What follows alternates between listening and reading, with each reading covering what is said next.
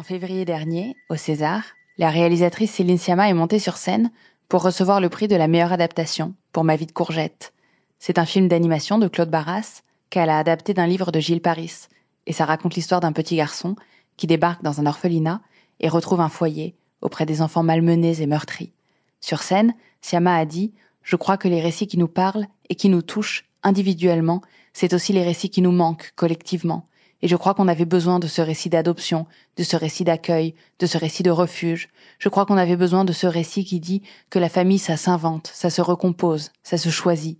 Je crois qu'on avait besoin, a-t-elle dit, d'un récit qui nous ressemble, c'est-à-dire un récit du côté des sensibles, des fragiles, un récit du côté des amitiés solidaires, des humiliés, les vrais. Ces récits dont parle Céline Sciamma, on les trouve souvent dans l'art, dans la fiction, au cinéma, dans la littérature. On les investit, ils nous ressemblent et nous permettent de nous ressembler. Mais les récits qui nous manquent sont aussi parfois les nôtres, un pan de vie qui a été tu, comme une béance, et dont le secret nous a entravés. Aujourd'hui, dans Transfert, quelqu'un à qui il a manqué, pendant la moitié de sa vie, un bout de son propre récit. C'est quelqu'un qui s'appelle Gwen, que j'aime infiniment, qui est ma cousine, et qui m'a raconté son histoire.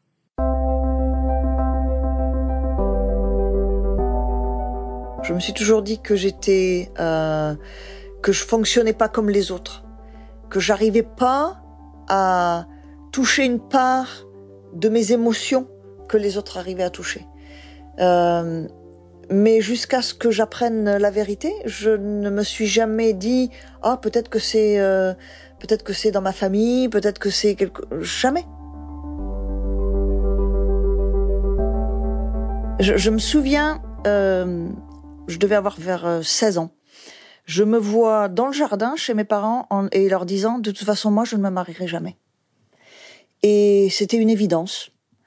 Plus tard, je me suis dit euh, peut-être que j'aimerais avoir un enfant, mais je le ferai pour moi toute seule parce que je ne me voyais pas rester avec le même homme jusqu'à la fin de mes jours. C'était pas possible.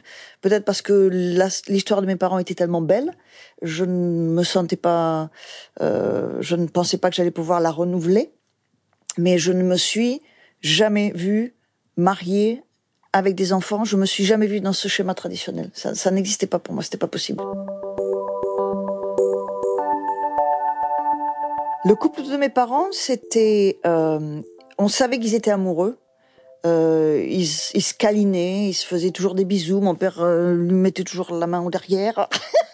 c'est une image que je, pour moi, c'est l'image idéale d'une bonne relation. C'est, je peux pas m'en empêcher. Si l'homme avec qui je suis me, me plotte pas les fesses, ça le fait